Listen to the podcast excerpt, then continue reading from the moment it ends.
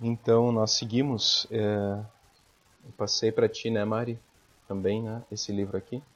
Então nós seguimos no caminho do Bodhisattva, né, capítulo 7, sobre a diligência.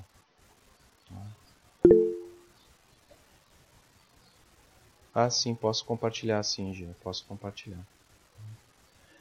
Então, queria começar hoje o estudo é, trazendo algumas questões sobre diligência, sobre a prática dos votos, os votos do Bodhisattva e a questão da disciplina. Muitas das coisas que aparecem nos versos que a gente vai ver hoje, é, elas têm alguma relação com a urgência da prática, a urgência da, da, da nossa é, de nós cumprirmos os nossos votos, né? E normalmente o Shantideva ele aponta para essa urgência com a perspectiva da morte e da impermanência. E isso com com um eco na tradição como um todo, né? Com um eco na tradição budista. Morte e impermanência são os grandes motores da prática. Então, lembrar-se da morte lembrar-se da impermanência são os grandes motores da prática. Né? Essa semana teve um. Estava comentando com o Jefferson, né? É, essa semana foi um pouco pesada, foi difícil, porque é, a gente teve um colega, um colega de trabalho que, que faleceu, né? é, o Cristiano Serve, que era reitor da UPF, né? um dos, dos vice-reitores, na verdade, vice-reitor administrativo. E era um professor, acho que foi teu professor, não foi, Jefferson? Ou foi teu colega, algo assim? Colega. Ele, ele é meu bicho. Ele é teu bicho? Ele é, meu bicho. Ele, tem, ele tinha 46 anos, né, cara? Sim, sim. É um gurizão novo, ele é de Carazinho.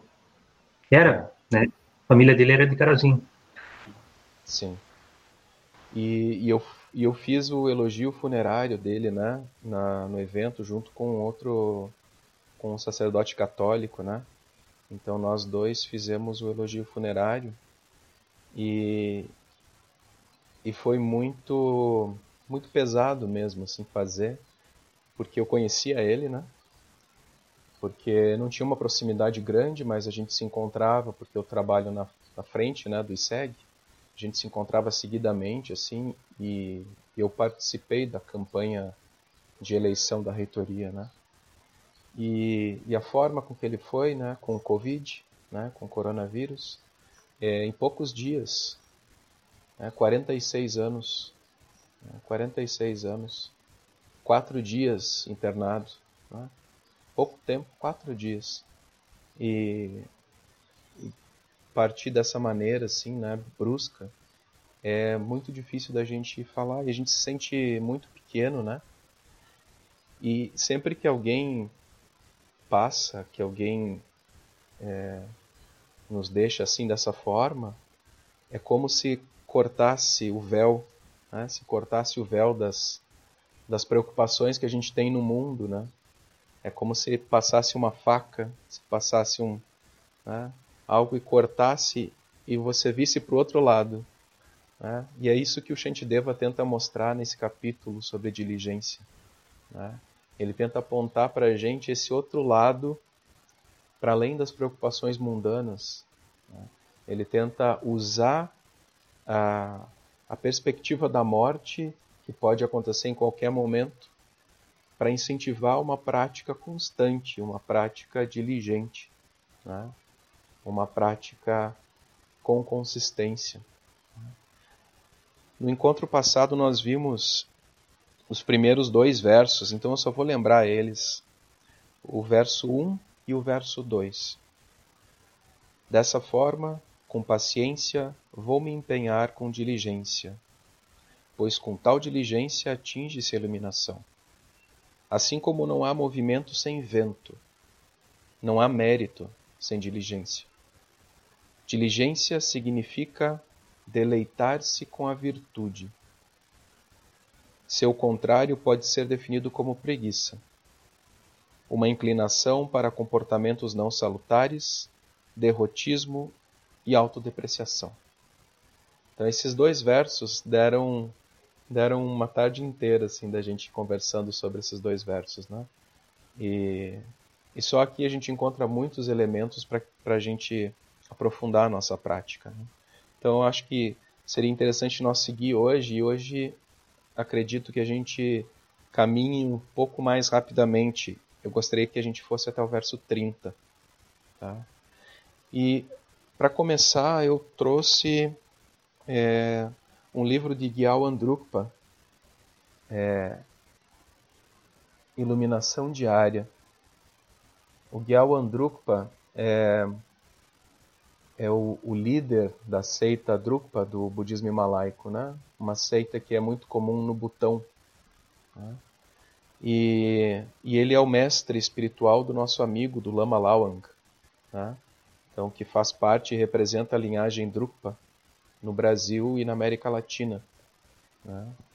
E, e ele tem um capítulo aqui que eu gostaria de ler algumas partes para vocês, porque ele traz justamente esses elementos que eu trago aqui, né? que são a diligência como devoção, que é a primeira, um primeiro desses elementos. Né?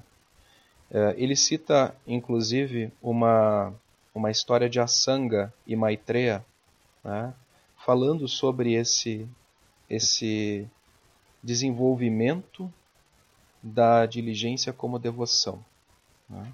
Deixa eu só encontrar aqui para a gente poder.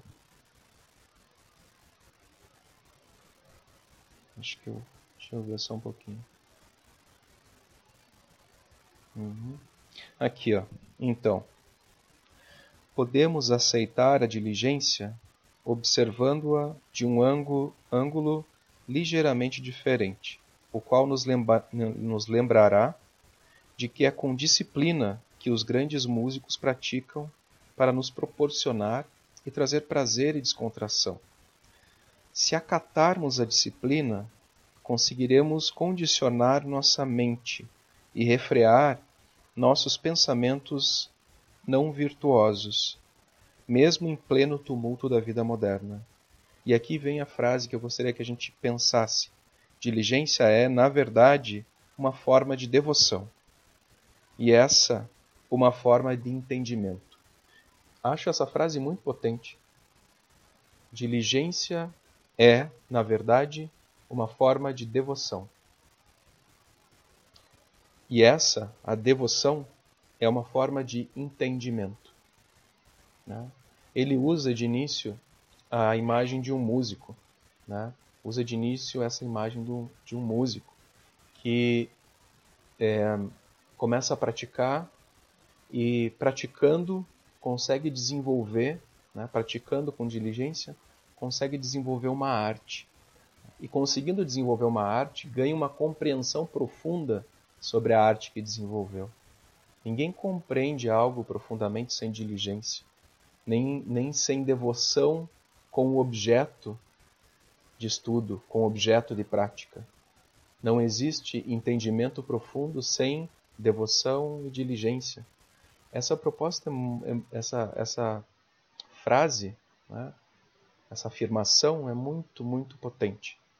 Eu lembrei de um filme que eu aconselho a assistir, que é Todas as Manhãs do Mundo, que é um filme com o Gerard Depardieu, que é ele faz o papel de um jovem músico em, em que ele vai visitar um, um mestre do violoncelo, do cello, né? O mestre de violoncelo. E o mestre, como um mestre zen, manda ele embora várias vezes, assim. Até que ele acaba tendo relações com a filha dele, a filha desse mestre, né? Então o aprendiz acaba se tornando genro. Pior ainda, sendo genro e sogro, a relação sempre fica mais complicada. Pior ainda. Né? E ele começa a estudar com esse mestre. Né? E esse mestre, ele tinha uma devoção enorme pela prática, ao ponto de ele viver em uma mansão mas ele se retirar em uma cabana no meio dos bosques, na fase, na, na, na velhice, né? Na velhice, e ficar solitário por todas as horas do dia tocando violoncelo, só ele e o violoncelo, só ele e o violoncelo, né? E, é, enfatizava, né? Enfatizava essa questão da, da, da devoção ao instrumento e da devoção à música, como uma forma de entendimento do que a arte é e do que a arte é possível de fazer. Né? Vocês estão escutando meu gato que está bem louco no fundo? Ou não? Né? Então, isso eu acho. Uh, eu gostaria de trazer isso. Então, é, a, di, a diligência é uma devoção. Né? E o outro aspecto que o Guilherme Andrupa enfatiza, mas também essa semana eu escutei uma palestra com a Joan Halifax, do Paya Zen Center. Né?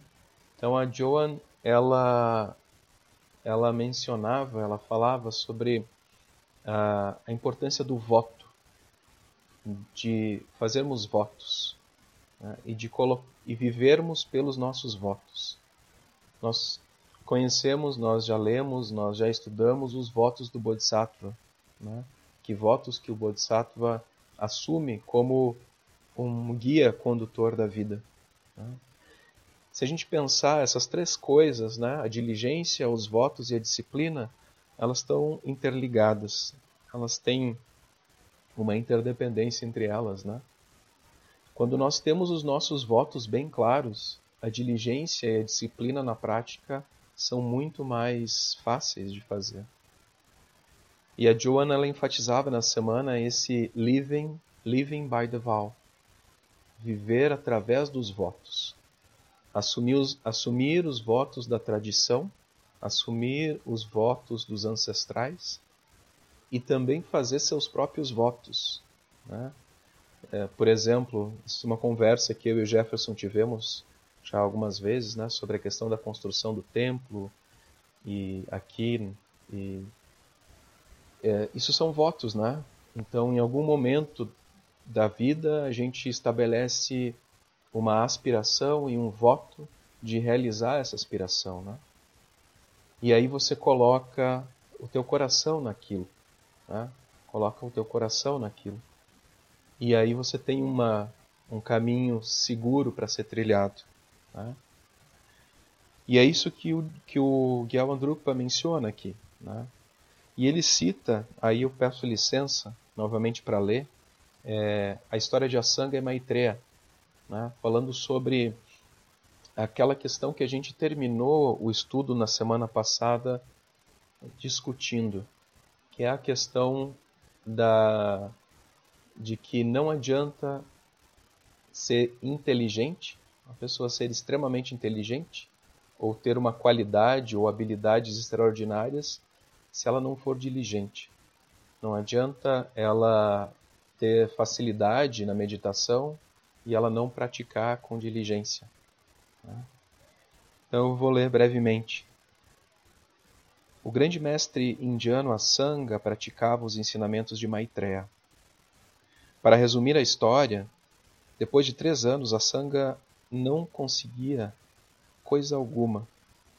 Ao descer de seu retiro, avistou um homem esfregando uma grande vara de ferro com um pedaço de pano. Vendo empenhado no trabalho, a sanga perguntou o que, que ele pretendia, e o homem respondeu: Eu quero fazer uma agulha com essa vara de ferro para costurar as minhas roupas. A Sanga concluiu que toda a prática que se entregara nos últimos três anos, lá no alto da montanha, era muito pequena em comparação com o que aquele homem estava fazendo, esfregando uma barra de ferro para conseguir uma agulha. Assim a Sanga subiu de novo para o retiro, onde permaneceu por outros três anos. Mas também não conseguiu muita coisa. Sentiu-se muito desanimado Quase desistiu de tudo, achando que não chegaria a lugar nenhum. Saindo da caverna, se deparou com um homem que friccionava friccionava a montanha com uma pena, uma pena de pássaro. Né? Passava a pena sobre a montanha. E perguntou por que, que ele fazia isso. Ele disse: Minha casa é lá embaixo, e por causa dessa montanha, quase não consigo ver a luz do sol. Respondeu o homem: Pretendo diminuir o tamanho da montanha para ter um pouquinho mais de luz. Passando uma pena. A sanga pensou que aquele homem se dispunha a trabalhar tanto em troca de mais alguns raios de sol. Então, no mínimo que ele podia fazer era voltar ao retiro e praticar por mais um tempo. E assim se passaram anos. A cada três, a sanga via alguma coisa que confirmava a importância da diligência. Depois de doze anos, deixou o retiro. E na entrada viu um cachorro, né? um perro, Santi, um cachorro que se contorcia de dor, que se contorcia de dor. A parte de baixo do seu corpo estava podre, infestada de gussanos, de insetos e vermes. Mas à medida, mas a parte de cima continuava intacta. Ao ver o animal, sentiu por ele grande compaixão e decidiu fazer alguma coisa para livrá-los, eh, para livrar o animal dos, dos vermes. Contudo, se pegasse, se tocasse com a mão, mataria os vermes, mataria os gusanos, né? mataria aqueles animais que estavam comendo o corpo do cachorro. E ele decidiu então usar a língua. Ele decidiu então usar a língua para que ele pudesse tirar cada um dos vermes com a língua e assim não machucaria os vermes nem o cachorro. Nisso, o cachorro desapareceu e a sangue, erguendo os olhos, se deu com Maitreya, sentado numa pedra à sua frente. E a Sangha tinha ficado doze anos em retiro, buscando por Maitreya, buscando uma visão, buscando algo no retiro. E aí ele gritou: Onde estiveste por todo esse tempo? Onde esteve por todo esse tempo? Durante doze anos eu pratiquei e você nunca apareceu. Maitreya respondeu: Apareci muitas vezes, mas tu não te mostraste diligente o bastante. Todas aquelas aparições de pessoas eram o próprio Maitreya, aparecendo dia a dia para a Sangha. Sempre que saía da caverna, eu estava lá para te ajudar. Sempre que saía da caverna, Maitreya, nas inúmeras formas possíveis, se apresentava para a Sangha. O cão também era eu. Vim para fazer amadurecer a tua compaixão, antes que pudesses provar tua diligência. Então a Sangha voou com Maitreya para a terra pura e lá recebeu inúmeros ensinamentos. Quando por, por fim voltou ao mundo, escreveu vários livros sobre o que aprendeu com o mestre e os quais hoje nós ainda estudamos. Eu gosto dessa história. Essa parte de tirar os comer os vermes não é tão não é tão aprazível, não é tão né, fácil da gente imaginar, mas é muito bom. Né?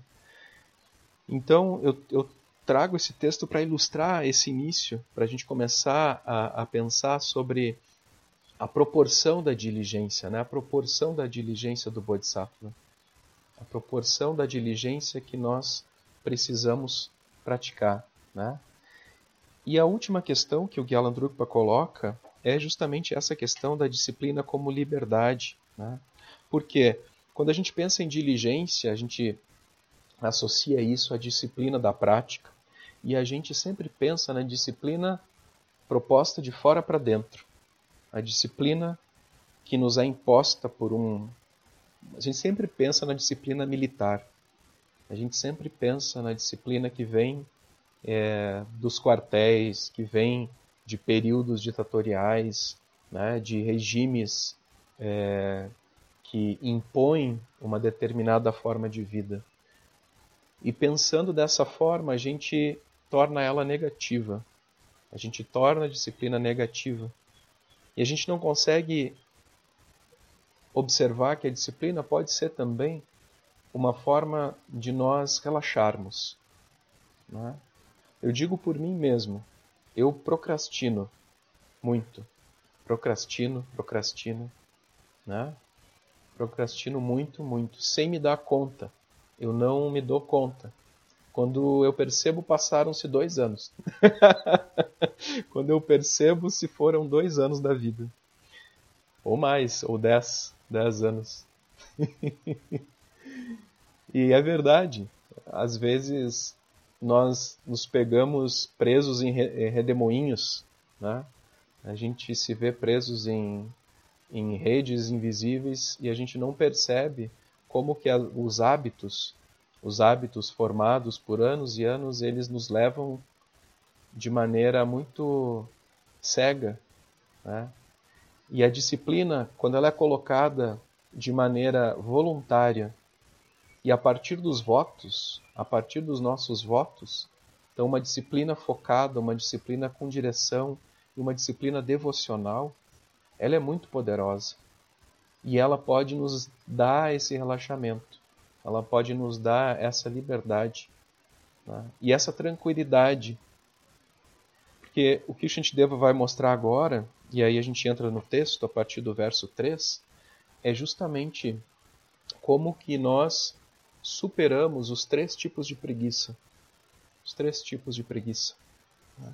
E como que a gente consegue trabalhar com esses três tipos de preguiça.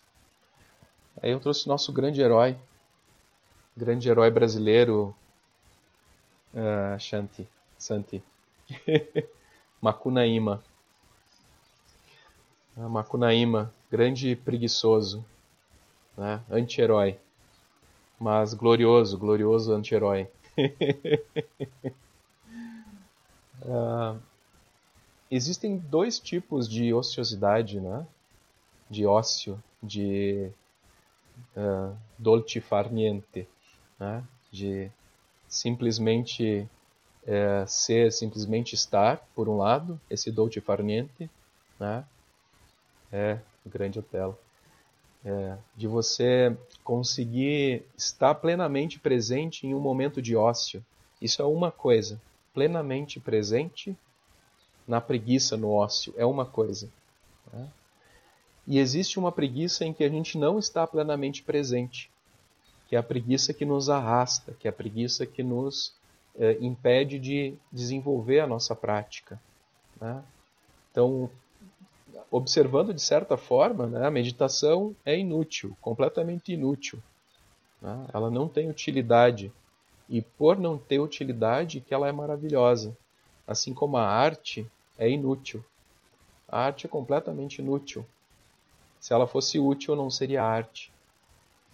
Tá? Então não é a questão de nós enfatizarmos a produtividade, a atividade, enfatizarmos a, a, o ideal capitalista de se produzir, se produzir, se produzir de maneira ininterrupta né, até o fim da vida. Não é isso. A diligência na prática, ela pode ser uma diligência, inclusive, completamente preguiçosa. Mas o que o Shantideva aponta aqui é a preguiça negativa, a preguiça que nos impede de levantar um determinado horário para sentar em zazen, para sentar em meditação. A preguiça que nos impede de cuidar de um altar, né? cuidar de um altar em casa e desenvolver uma disciplina de fazer um serviço devocional uh, diário por exemplo. A disciplina que nos impede de ter espaços de estudo, estudar o Dharma, ler o Dharma. Né? E nos impede de, com concentração, desenvolver um, um processo de conhecimento mais profundo dos, dos sutras, dos textos. Né? Então, essa preguiça que o Shantideva se refere. E ele vai nos falar de três tipos de preguiça. Né? do verso 4. Então, no verso 3, ele diz: Gosto por prazeres indolentes, anseio por repouso e sono, ausência de preocupações com dores do sansara. Eis as fontes da preguiça. Então, as primeiras, elas estão colocadas é, já nos, nesses versos. Né? Então, gosto por prazeres indolentes, indolentes é o tipo de preguiça, a preguiça por desejar a ociosidade, por querer estar ocioso, sem nada fazer, né? por ter esse anseio de parar, ter esse anseio de não fazer nada. Né? Então, esse prazer na ociosidade é o primeiro tipo de preguiça, ou seja, o anseio por sono e repouso. Mas isso não quer dizer que a gente não deva buscar isso, né? A gente não quer dizer que a gente não deva descansar, não quer dizer que a gente não deva buscar sono e repouso, não quer dizer que a gente não tem que saber os limites do próprio corpo, mas que isso não deve ser o nosso voto, que isso não deve ser o nosso norte, isso não deve ser o nosso objetivo final. Como um trabalhador, né, um trabalhador assalariado de classe média que tem como objetivo simplesmente descansar no final de semana, no sábado e no domingo.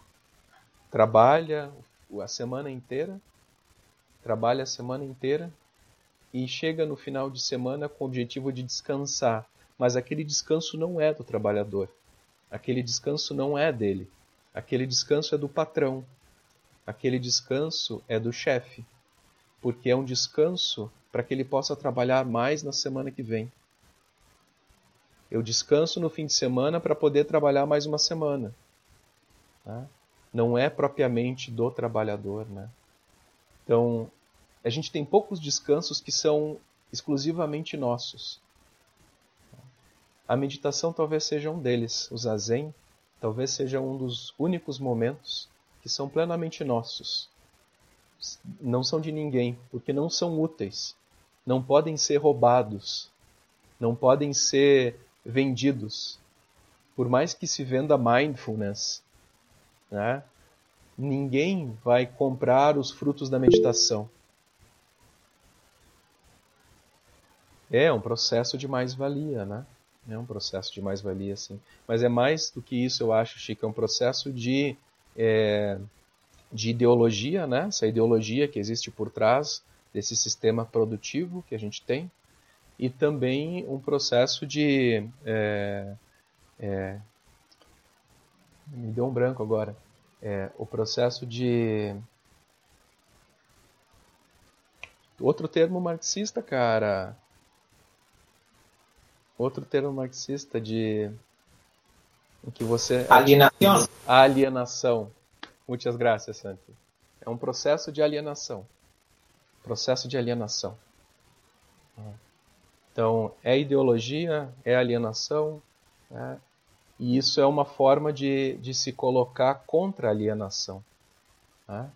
Essas, essa nossa prática é também uma prática contra toda uma ideologia produtivista, né? toda uma ideologia de massacre do humano. Né? Então, é, essa, essa é uma das qualidades, né? Então, isso para dizer a diferença também, né, e o tipo de preguiça que a gente está falando aqui, né? É, a gente pode inverter, inclusive, as palavras. Então, ele segue falando, né, sobre, é, é, começando no verso 4, tá? então aqui nós vamos do 4 ao 14, né? a, a principal estratégia que o Shantideva usa para nos tirar dessa preguiça que deseja uma ociosidade é a gente se lembrar da impermanência da morte, isso que eu falei no início. Né? Lembrar-se da impermanência da morte. Então eu lembro muito sempre do filme do Sétimo Selo. Né? Sétimo Selo é um filme imprescindível assim para a gente tentar pensar a ideia da morte no Ocidente e a nossa relação com a morte. Né?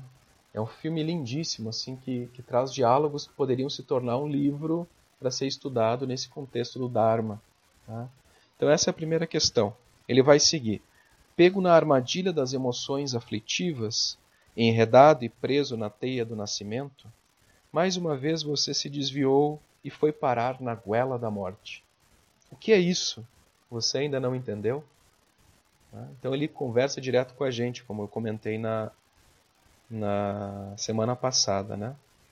Você não vê como um a um a morte vem buscar os seus semelhantes?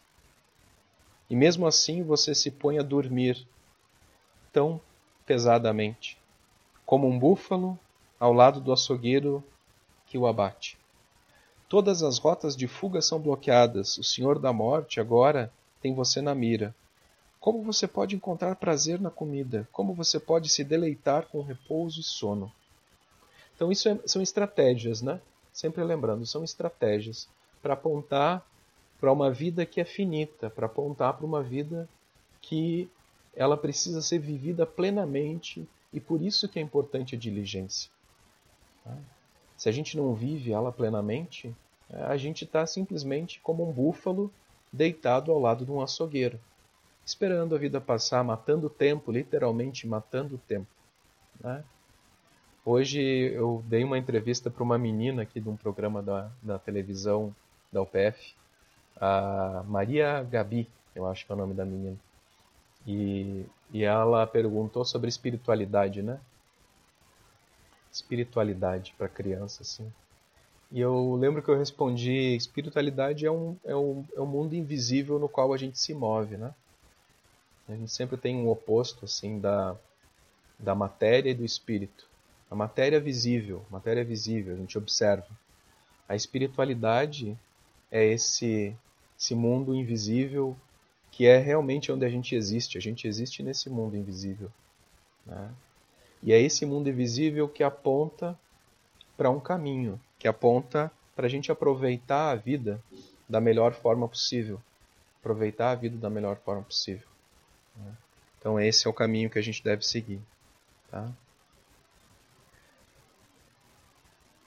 A morte tão ligeira cairá sobre você. Reúna mérito até que esse momento chegue, pois, mesmo se você se desvencilhar de sua indolência, o que fará quando não houver mais tempo? O que fará quando não houver mais tempo? Então aqui se fala das duas acumulações, né? acumulação de mérito e sabedoria. Então mérito, mérito se acumula a partir das pequenas ações, né?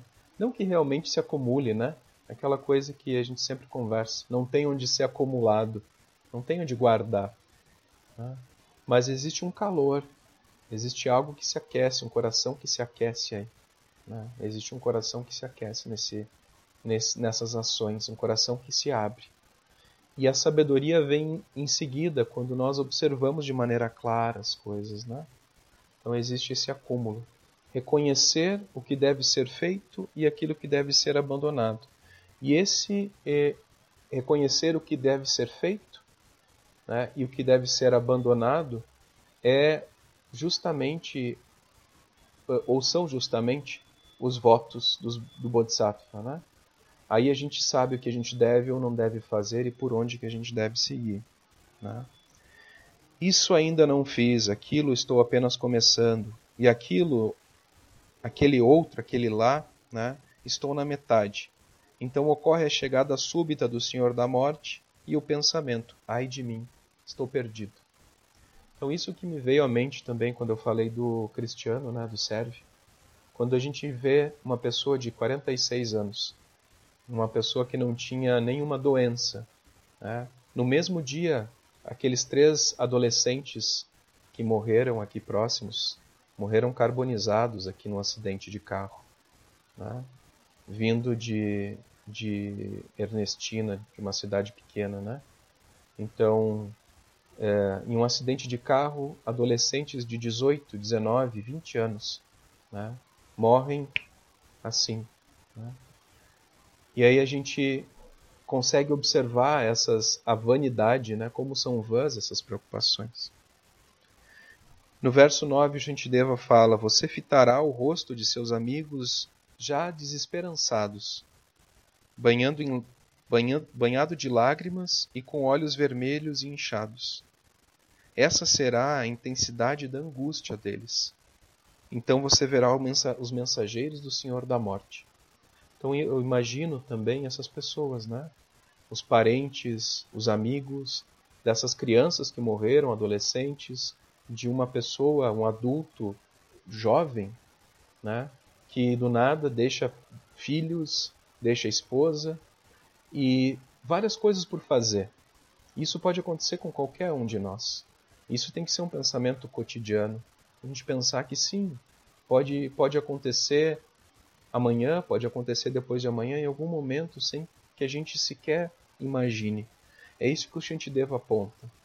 Que a gente deve praticar como se a gente vivesse esse momento. Praticar lembrando desse momento da morte. Isso é um exercício espiritual que está presente em diversas tradições. Está presente na filosofia antiga, nos estoicos, está presente no cristianismo, está presente em, em, várias tradições, não só no, no Oriente, mas no Ocidente. É lembrar-se sempre da morte. A lembrança de suas faltas passadas o torturará. Os gritos, os ruídos dos seres infernais atordoarão os seus ouvidos. Aterrorizado, você vai se sujar. E aqui é mesmo se cagar nas calças, né? Vai se sujar porque vai se cagar nas calças. E a gente tem essa visão é, essa visão asséptica, essa visão limpa da morte. Mas a morte é suja, né? É, quem já cuidou de alguém próximo da morte, quem já teve contato com pessoas que morreram ou já lidou com, com pessoas nesse processo de morte, sabe que a dignidade é, nesse momento ela muitas vezes é difícil. Então a gente realmente está completamente é, completamente sem é, possibilidade nenhuma de controle, sem controle. Né? Então, o que você fará frente a isso, Shantideva pergunta? Frente a perder tudo, todo o controle, tudo aquilo que você tenha uh, desenvolvido. Tá? E aí ele segue. Ele segue para o verso 11. Se como um peixe se debatendo fora da água, você fica tão amedrontado agora, enquanto ainda está vivo? O que dizer da dor insuportável que se experimenta nos estados infernais criados pelas ações do passado? Isso a gente comentou na semana passada, né?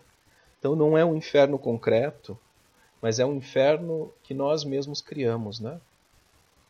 A gente já entrou em infernos na vida. O inferno está sempre presente. Né? Ele sempre aparece para nós de uma forma ou outra. Né, o estado infernal. Né, estar no inferno, mesmo vivo, é uma coisa que todos já passaram por isso. E sempre parece sem saída, e sempre parece infinito.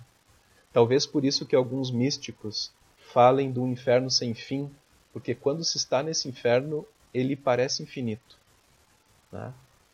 Talvez por isso que a gente aponte para o padecer eterno, porque ele realmente parece eterno. Uma depressão pode parecer eterna. A gente pode achar que nunca vai sair dela. Mas, no entanto, ela é impermanente também. Tudo fruto das nossas ações, do nosso karma, da nossa mente. Como você pode ficar calmo assim, tendo feito ações que levam sua carne, macia como a de um bebê, a se conectar com os líquidos ferventes em ebulição né, de um de um estado infernal ardente. Né? De um estado infernal ardente. Tão petulante e sensível, você espera resultados sem se empenhar. Muitas são as dificuldades que lhe aguardam. Embora esteja nas garras da morte, você se comporta como se fosse um Deus. Pobre de você, o sofrimento lhe derrubará. E aí ele conclui essa parte que fala sobre né, fala sobre a preguiça que deseja a ociosidade, então apontando para isso. A vida termina, ela passa rápido e quando a gente percebe, a gente pode estar num estado infernal. Quando a gente percebe, a gente pode se, se ver preso nesse estado. Então a gente tem que praticar agora, a gente pratica agora, nesse momento. Tire proveito desse barco que é o seu corpo humano. Liberte-se do rio caudaloso da amargura. Esta embarcação é difícil de ser encontrada depois, o corpo humano, corpo humano como barco. o tempo do qual você dispõe agora, tolo, não é para dormir. Não é para dormir. Então aqui termina a primeira das três preguiças. A primeira das três preguiças. Né? A segunda, ela só tem dois versos, o 15 e o 16, que é a preguiça que nos leva a tender a ações negativas, a ter uma predisposição a ações negativas.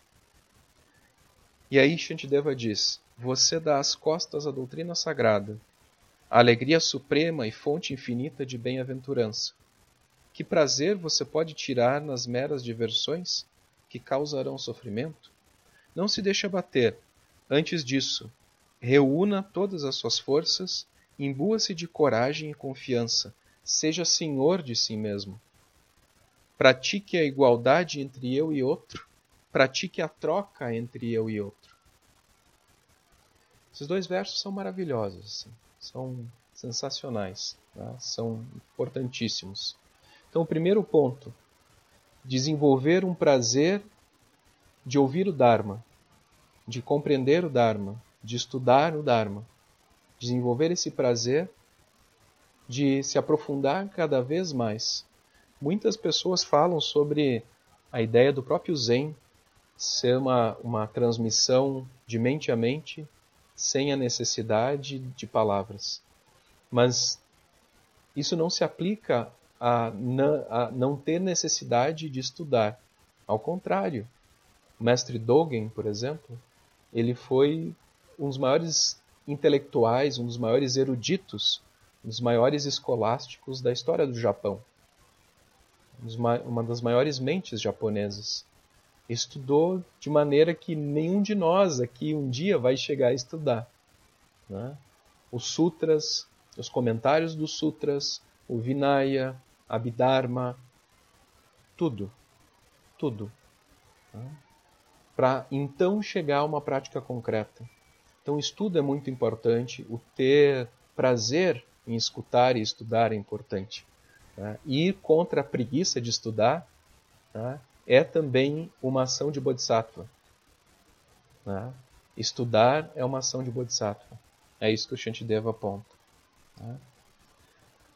E aí ele vai apontar também para as distrações né, que a gente tem, então as infinitas possibilidades né, de distrações. E aí eu eu gostaria de trazer aqui uh, alguns elementos que o Kempo Kumpel aponta para nós, que são essas quatro forças de contra-ataque. Tá? Comentário do Kempo Kumpel, né, como eu costumo usar ele, então nós estamos no verso 15. Né? É, verso 15, verso 15. Uhum. Não, verso 16, desculpa. Né? Então são as quatro forças de contra-ataque, ou the four contractive, con counteractive, counteractive, contra-ativas, né? The four counteractive forces. Né? Então ele diz que a primeira força é, de contra-ataque com a preguiça é a introspecção vigilante. Né? Então essa é a primeira força que a gente utiliza. Né? Com essa introspecção vigilante vem a segunda, que é adotar ações positivas e rejeitar ações negativas. Tá? Isso quer dizer, a gente mantém o nosso corpo, fala e mente em controle. Controla, né? o Shantideva coloca aqui claramente, né? seja senhor de si mesmo, controle a si mesmo. Né? Então, a partir daí a gente tem esse controle. A terceira né, é o desenvolvimento ou os treinamentos em Bodhaitin, em Bodhicitta. Né? Desenvolver a partir da diligência a compaixão sem limites da Bodhicitta. Né? E a última é essa própria meditação que equaliza ou torna idênticas né, o eu e o outro, o self e o outro, o self and other. Então, equalizar ou tornar iguais eu e outro, o eu e o outro, e também trocar eu e o outro. Né? Essa prática é uma prática que aparece no Bodhicharyavatara depois, né? que é uma prática extremamente poderosa né? de é, observar a natureza búdica em todos os seres e de observar também que os fenômenos eles têm o mesmo sabor, todas as coisas têm o mesmo sabor. Né? Então essas são as forças de contra-ataque, as quatro forças de contra-ataque. Tá?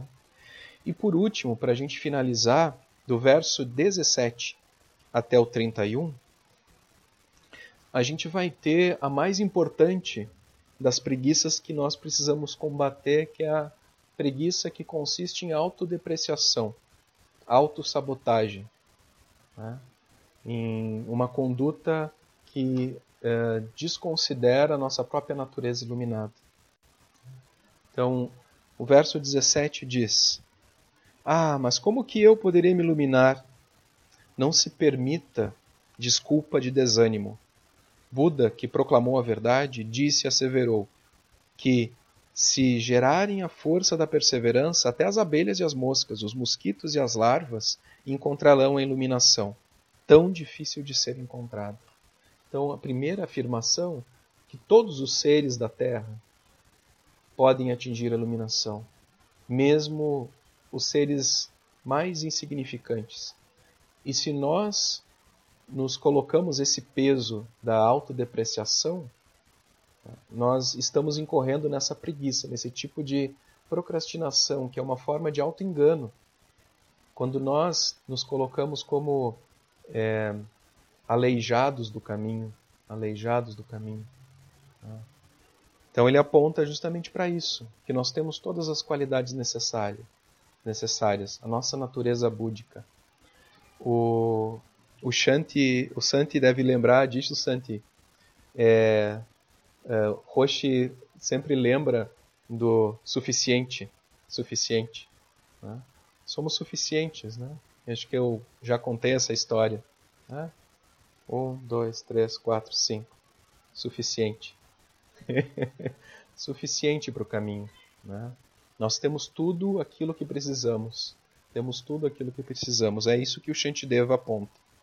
Se eu, membro da raça humana por nascimento e estirpe, sou capaz de discernir entre o bem e o mal, e não abandono o treinamento do Bodhisattva, por que eu deixaria de alcançar o estado búdico? Também muito potente isso, né? É, ser humano por nascimento e estirpe. É como, é como um direito inalienável, um direito humano básico à iluminação. É um direito humano. Tá? Se eu não abandono esse treinamento, se eu tenho diligência, por que, que eu não vou alcançar esse estado de bem-aventurança, esse estado búdico? Tá? Alarma-me e apavora-me a ideia de ter que sacrificar minha vida, meus braços e minhas pernas. Se são essas as suas palavras, seu pânico é equivocado. Confuso, você deixa de ver o que é difícil e o que é fácil. Aqui, aqui é um verso mais complexo. Esse verso inicial faz alusão a um, a um Jataka, a um conto de Jataka, onde Buda, enquanto Bodhisattva, oferece partes do seu corpo para uma tigresa faminta e seus filhotes. Então oferece o braço, oferece a perna, oferece a própria carne para que a tigresa sobreviva. Então o Shantideva ele diz que a gente tem que discernir entre o que é difícil e o que é fácil. Que nós não precisamos começar fazendo grandes oferendas. O grande objetivo do budismo é a prática da generosidade. O grande objetivo é praticar a generosidade. Que praticando generosidade se abrem as portas das perfeições. Com a generosidade, nós começamos a nos desprender do eu, porque a gente percebe que não existe sentido em não ser generoso em um mundo aberto, em um mundo que não tem barreiras, um mundo que não tem muros. Não existe muro entre eu e o outro. Então a gente começa a perceber isso. Né? E que a gente pode começar, e o próprio Buda fala isso nos Sutras, né? Kempo cita isso, eu acho muito interessante essa passagem. Olha só ele cita isso. Ó. Deixa eu achar aqui a, a citação. Olha só. Ele, ele vai citar isso mais adiante. Mas ele vai dizer assim: quando as pessoas são completamente incapazes de serem generosas, quando elas não conseguem dar nada, né, eles devem treinar passando algo de uma mão para outra. Né? Treinar passando algo de uma mão para outra, só para se tornar acostumados ao ato de dar. Então eu dou, estou dando, oferecendo a mim mesmo. Eu passo de uma mão para outra. E só esse ato de dar dessa mão para essa mão é uma prática de generosidade. Só esse simples ato. Né? E assim, o fluxo mental se torna acostumado à generosidade. Eles devem pensar que eles, eles estão verdadeiramente oferecendo algo, né? acompanhando o seu gesto com uma expressão verbal, ou seja, tome de presente. Tome de presente. Isso é uma prática que dá para ensinar para crianças, né? Uma prática de generosidade lúdica, né? Uma brincadeira, né? Um jogo em que você exercita a generosidade. Tome de presente. Tome de presente e a partir daí se desenvolve outras coisas. E assim, eles devem começar dando pequenos presentes e comida aos outros, né? Então, pode ser coisas pequenas como ervas aromáticas, né? como um incenso, como uma pequena oferenda, como um doce, qualquer coisa. Né? Porque isso é o que o Buda, e aqui ele uh, coloca, né? Ensinou para guiar aqueles seres no caminho gradual que faz com que chegamos, cheguemos à iluminação final. Eu acho isso muito legal, muito bom. Né? Então, seguindo nos versos.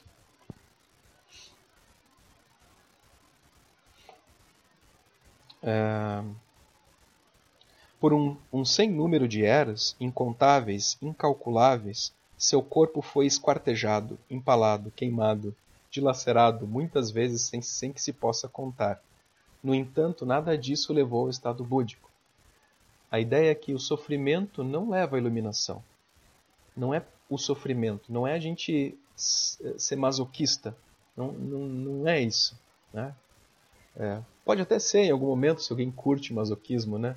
Se alguém gosta, tudo bem aí pode levar ao nirvana, aí pode ser maravilhoso, né? Mas não é isso que nós buscamos. A gente não busca automortificação, né? A gente não busca é, bater o látigo nas costas. Né? A gente não busca isso porque isso não leva à iluminação. O próprio ato de iluminação de Buda tem a ver com Sujata oferecendo uma tigela de arroz e ele percebendo o caminho do meio. Então, autoflagelo não é o caminho para a iluminação. As agruras experimentadas no caminho do estado búdico têm duração limitada. São semelhantes à dor de uma incisão feita para curar o mal de uma moléstia oculta. Então aí entra né, a ideia do, do zazen, ou da meditação, e da prática constante dos votos como um remédio. Né? Como um remédio oferecido por Buda. O Kempo Kumpo cita especificamente sentar-se de pernas cruzadas e observar a própria mente, como o, o remédio central do caminho. O zazen, a prática de permanecer em silêncio, prática da meditação contemplativa. Né? E claro que isso envolve, é do zazen que surgem as perfeições, né? É do, do zazen que surgem todas as perfeições. Tá? Então, a partir dele que vão surgir, vai surgir a generosidade, vai surgir é, a diligência, a paciência. Tá? A partir do zazen surgem as perfeições. Então é isso que ele aponta. E ele aponta também o fato de que a prática do caminho ela é menos sofrida do que a prática comum do samsara. O caminho é o caminho do Sugata, o caminho daquele que está em êxtase e tranquilidade, aquele que está uh, na, numa tranquilidade plena, né? sugata. O nosso caminho é um caminho suave. Né? É, isso, isso ecoa muito com os ensinamentos de Cristo também, né? que fala que seu jugo é leve. Né? Seu jugo é leve. Né? Então é um caminho que não é um caminho de mortificação, não é um caminho de morte, é um caminho de vida plena, de vida plenamente vivida. É isso que se aponta aqui, é isso que se aponta. Nenhum sofrimento leva à iluminação. Nenhum sofrimento leva à iluminação. O que leva à iluminação é a prática das perfeições, da meditação né, e a diligência nessa prática. Os médicos e outras pessoas versadas nas artes da cura fazem uso de remédios amargos para, trans, para tratar as enfermidades. Da mesma forma, para erradicar o sofrimento imenso, devemos suportar o que são, na realidade, apenas pequenas dores. No entanto, o curador supremo, o Buda, não utiliza, diferentemente daqueles outros, remédios comuns, com métodos de extrema suavidade, métodos de extrema suavidade. Né? Ele alivia e remove o sofrimento intenso e ilimitado do samsara. Extrema suavidade. Tá?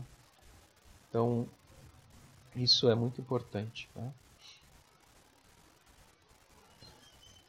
Nosso guia nos instruiu para começar dando legumes e outras coisas pequenas. Aqui volta, né? Aquilo eu já falei. Nosso guia, o Buda, nos instrui a fazer atos de generosidade, por menor que seja, para que depois, passo a passo, tendo adquirido o hábito, possamos ser capazes de doar sim a própria carne. Né? Isso é uma, é uma ideia de martírio que está presente também no caminho do Bodhisattva, né?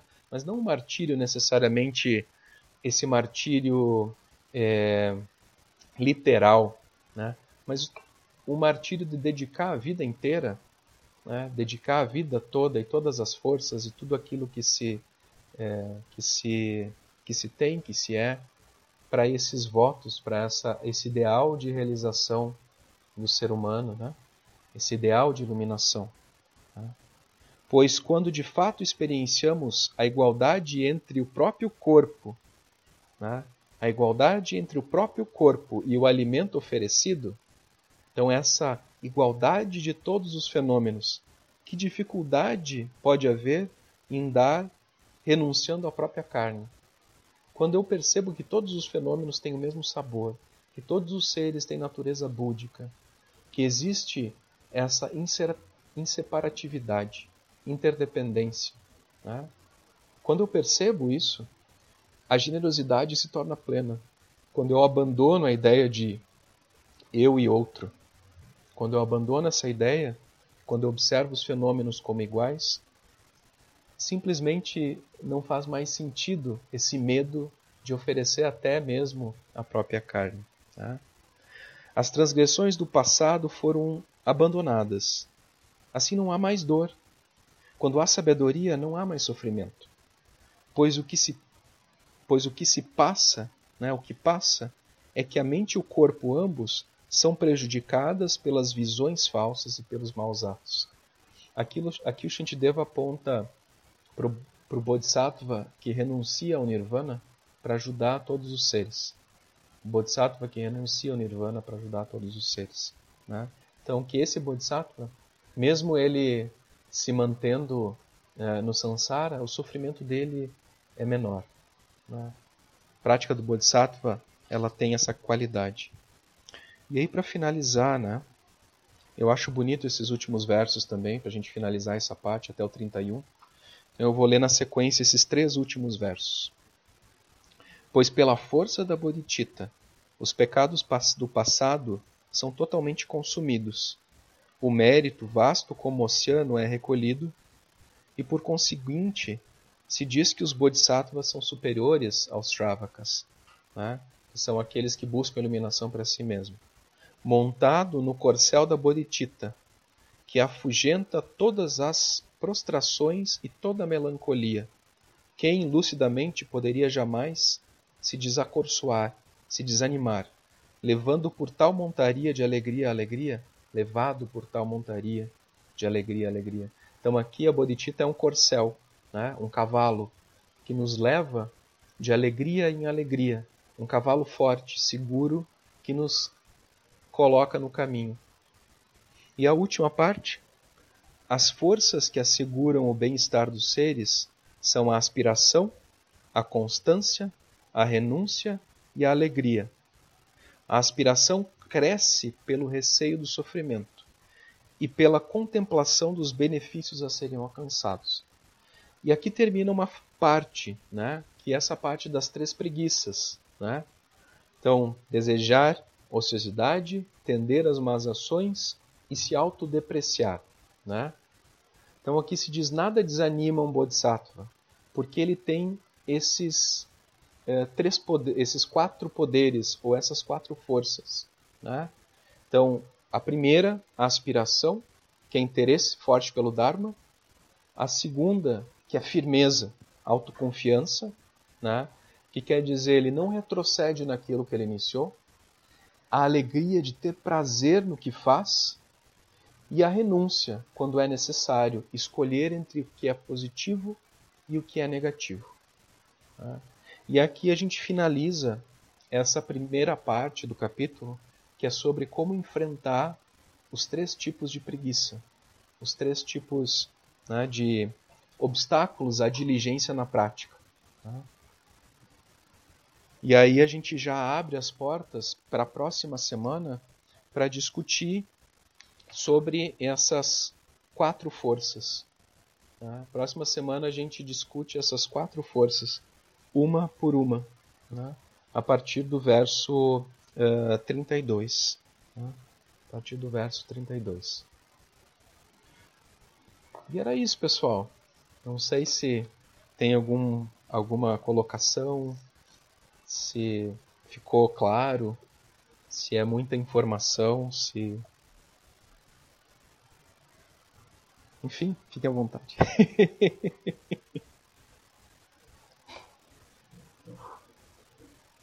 Santi, conseguiste compreender?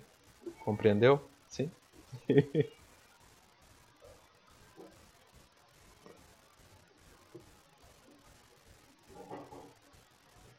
ah, que legal, Isa. Legal.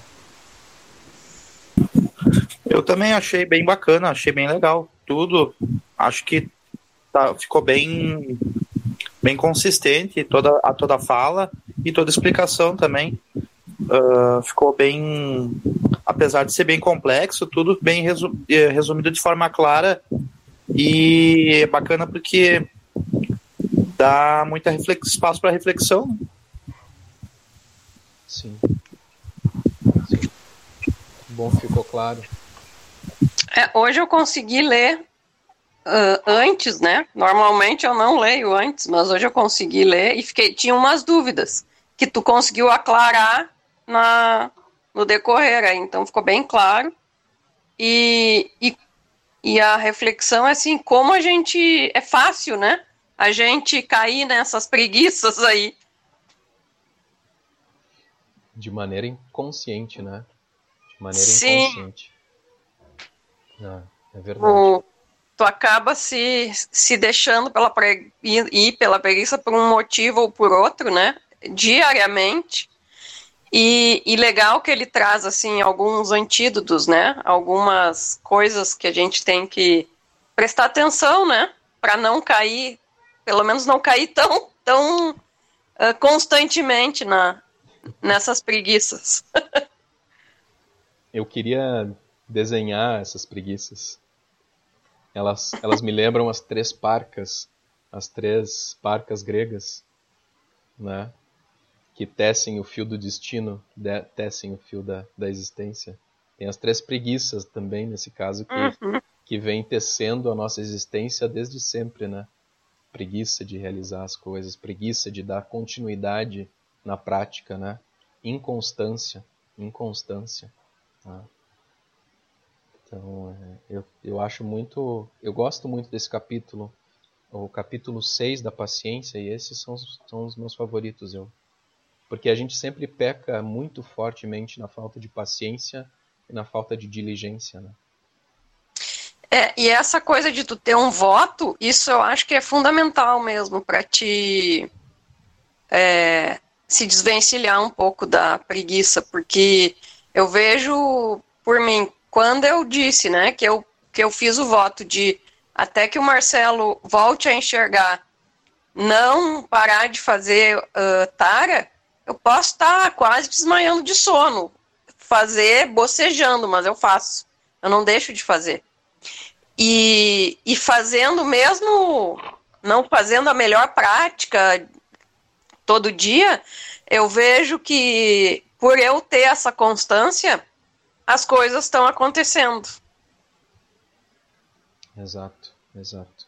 O voto é extremamente importante, né? E formular o voto, formular o voto é importante. Falar ele, né? escrever uhum. o voto, né?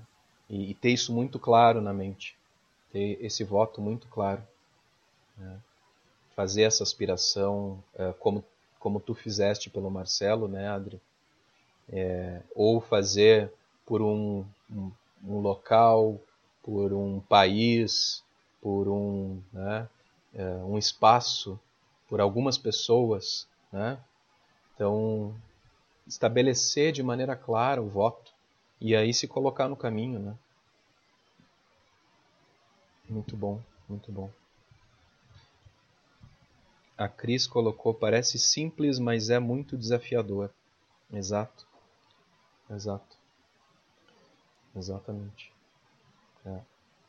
Mas eu acho até que é um é, é fundamental, né? Fundamental. E mas eu acho muito acalentador essa esse capítulo, né? É, porque ele aponta para as nossas possibilidades também.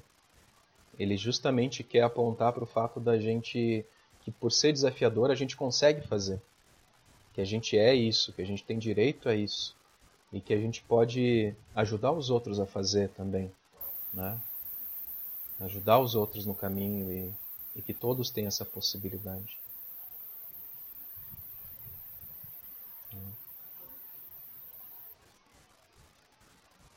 É isso, pessoal. Mais alguma coisa?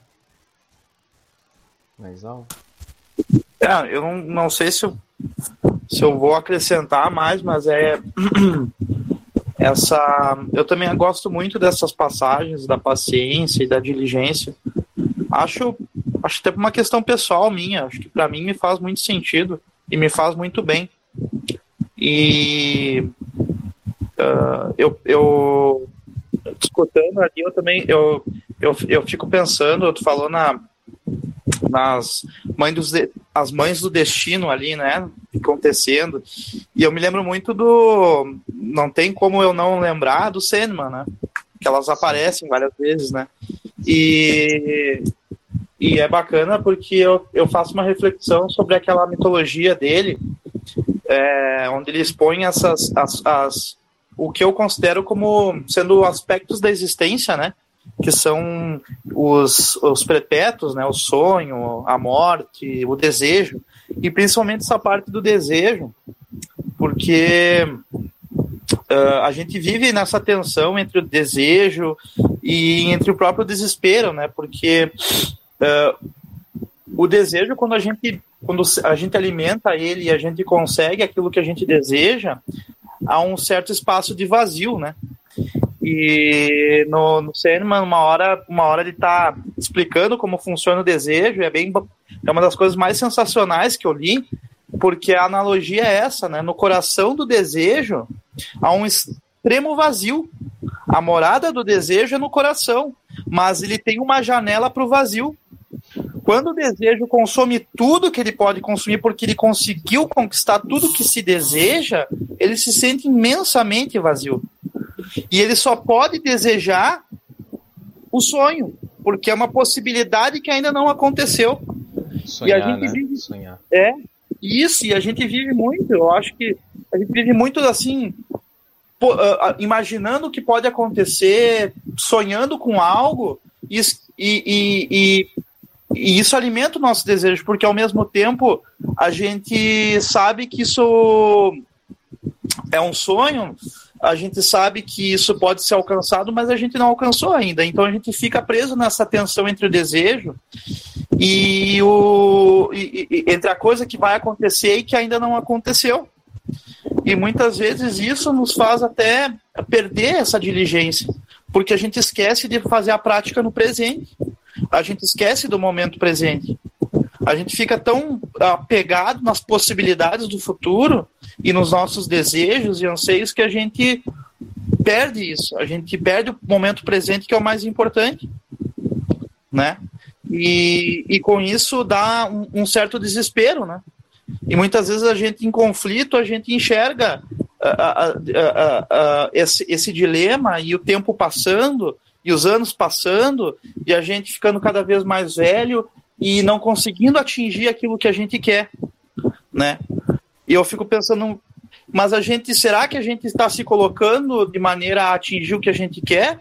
Ou a gente está só desejando, desejando, desejando e no presente a gente não está concretizando nada? Esquecendo que é no presente que a gente faz, que é cada passo que a gente faz. Na meditação, uma das coisas mais bacanas que tem é, é quando o mestre ensina uh, que a gente tem que respirar, né? E é uma das coisas mais simples que tem, né? E muitas vezes a gente esquece disso, né? E eu acho que isso, uh, de certa maneira, eu, eu vejo isso em tudo, né? Eu vejo que as coisas simples a gente a gente esquece de fazer elas, a gente esquece de estar presente no momento e fica sempre ansioso com aquilo que pode acontecer, né? Com os desejos que a gente alimenta também. Né? Então acho que isso tudo assim para mim me faz muito sentido, né? E até desejar, desejar a própria iluminação, né? Uhum. Esse esse desejo pela iluminação, ele pode ter um aspecto positivo, mas quando ele se torna obsessivo, né? Quando ele se torna uma projeção, uma projeção também, ele já deixa de ser positivo, ele se torna negativo. Né? E realmente, uhum. realmente, Chico, é, a vida a vida só habita no presente, né? A vida só habita no presente, né? E, e, essa analogia, essa imagem que tu traz do Sandman é perfeita, é perfeita. A ideia do desejo entre a esperança e o vazio, né? Uhum. O desejo entre a esperança e o vazio, entre o sonho de se realizar, de se desejar, e o vazio quando se está saciado, quando, quando se consegue aquilo que se deseja, né? Sempre é. assim, sempre assim, sempre assim. É, eu, eu vivi muito isso, eu, eu, eu digo que eu passei por um bom tempo assim, perdendo anos de vida, porque eu estava muito preso nessa questão de, de, de, de, cair muito nos desejos, né? Sempre desejando uh, muita coisa e esquecendo de viver no momento presente, né?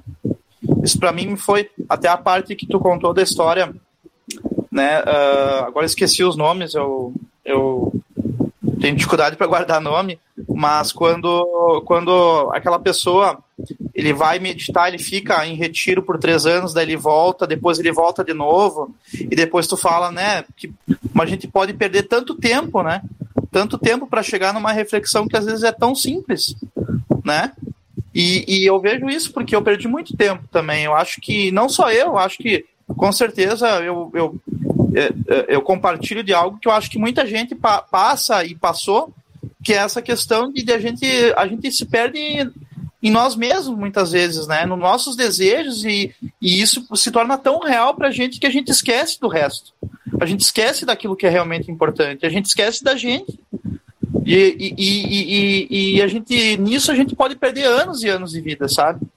Nisso. Até conseguir chegar numa reflexão e depois parar para pensar, nossa, mas era tão simples, né? Era tão básico eu ter pensado nisso antes, porque eu não pensei nisso antes, né? E é uma coisa que eu, felizmente, graças a você, eu consegui, assim, para mim, foi muito, tenho muita gratidão pela, pela tua presença, assim, desde que eu te conheci, porque quando a gente começou a estudar, desde a época ali da Casa Carino Corso, muita coisa começou a clarear para mim, né, nos estudos e na vida, né? E é muito bacana isso. Sim. E foi, foi muito importante para mim também, Chico, porque sem o grupo a gente não consegue dar vazão para isso, né? Por isso que a sanga é importante, né? Isso, a isso. sanga é, é importante. Tá bom, é, é bacana é bacana até porque a gente não se sente sozinho nessa caminhada, né? Exato, exato.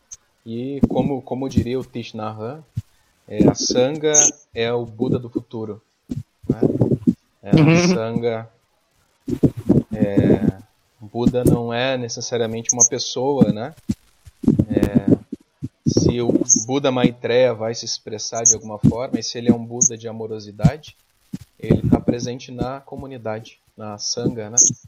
Nessa, uhum. Nesses companheiros do caminho, né?